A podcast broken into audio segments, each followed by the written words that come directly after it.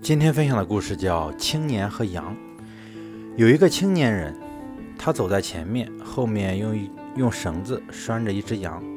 这只羊之所以跟着你跑，是因为你的一条绳子束缚了它，而不是它真心跟随着你，也不是你真心喜欢它。有人开玩笑说道。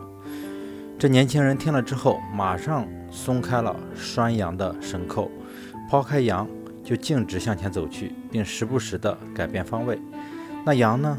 虽没有绳子的束缚，却寸步不离地在青年后面跑，丝毫没有离开青年的意思。年轻人，这是为什么？开玩笑的人感到很奇怪。青年停下来说道：“因为我供给他饲料，并且精心照料他，真心对待你的朋友，你才能得到他们的真诚。”